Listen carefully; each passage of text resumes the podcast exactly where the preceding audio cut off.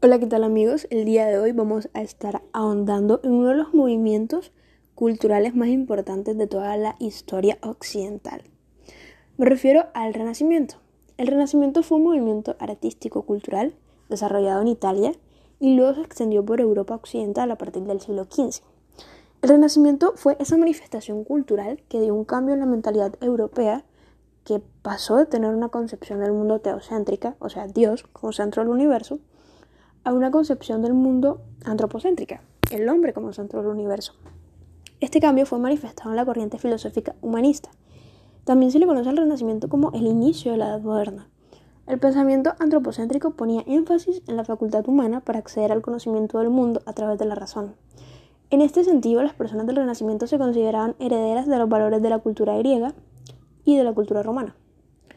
El origen del Renacimiento se remonta por allá en Italia en Florencia en el año 1400, en donde se da una intención de transformar y evolucionar el arte europeo, el cual para este momento conservaba un estilo medieval. De esa manera, el arte renacentista dejaría de presentar en sus obras solamente mero material religioso y comenzaría a plasmar el arte en torno al ser humano, a sus deseos, a sus sentimientos y a sus deleites.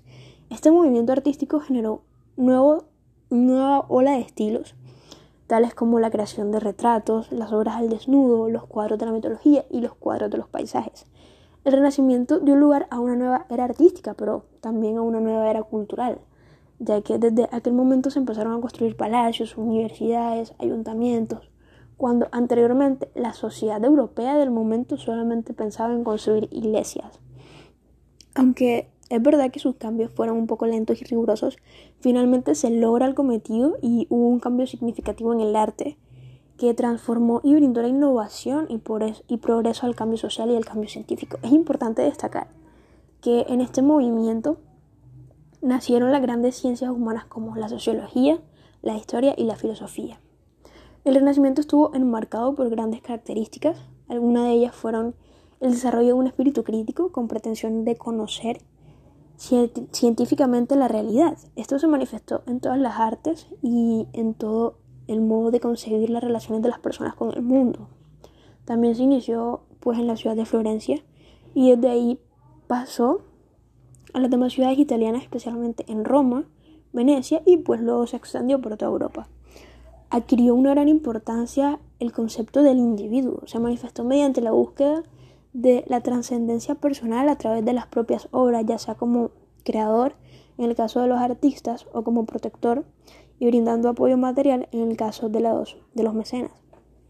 Algunas de las causas del Renacimiento fueron la expansión del comercio a partir del siglo XIII, que favoreció el desarrollo urbano y el surgimiento de una burguesía rica comercial, financiera y también industrial, muy interesada en la adquisición de conocimientos y en el consumo de obras de arte la prosperidad de las ciudades italianas, que también se manifestó en la construcción de nuevos edificios y nuevos monumentos.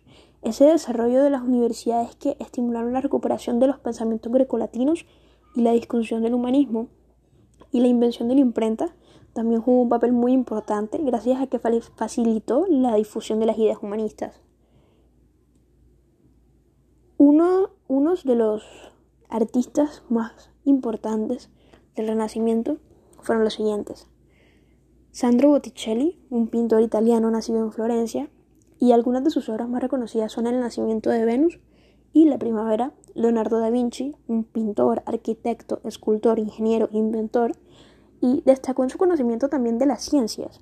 Entre sus obras destacadas se encuentra La Última Cena, que está ubicada en el refectorio del convento de Santa María de las Gracias, en la ciudad de Milán, y claro que sí también Miguel Ángel Buonarroti, un arquitecto, pintor y escultor italiano, que desarrolló su carrera entre la ciudad de Florencia y Roma, y entre sus obras se destacan la bóveda y una de las paredes de la capilla Sixtina, y Filippo Brunelleschi, un arquitecto florentino, y se le considera el inventor de la perspectiva matemática.